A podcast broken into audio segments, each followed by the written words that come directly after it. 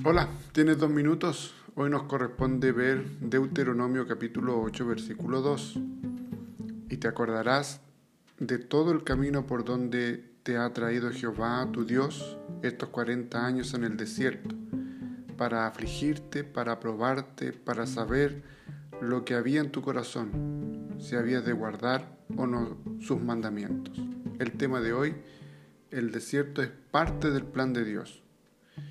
El pueblo de Dios, recién liberado de la amarga esclavitud en Egipto, cruzó el Mar Rojo en seco y entró en el desierto. En el desierto Dios humilló al pueblo para probarlo y saber lo que había en su corazón. El desierto no fue un accidente en el camino, sino parte de la agenda de Dios. En el desierto Dios nos prueba para aprobarnos. El desierto no es un lugar de exaltación, sino de humillación no es el escenario de premiación, sino de prueba.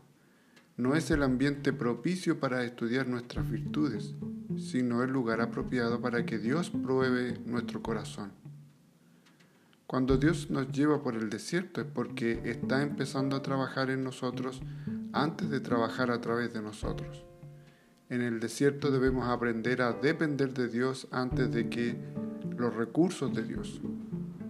En el desierto Dios nos sustenta para que no perezcamos.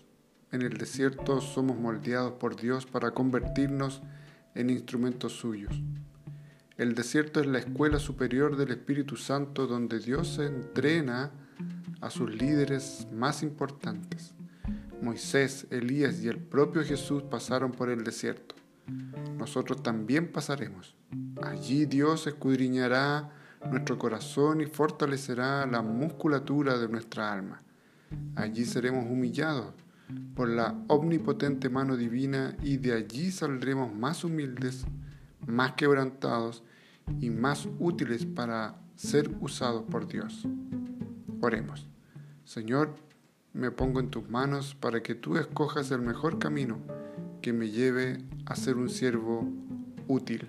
En el nombre de Jesús. Amén. Que el Señor te bendiga y gracias por tu tiempo.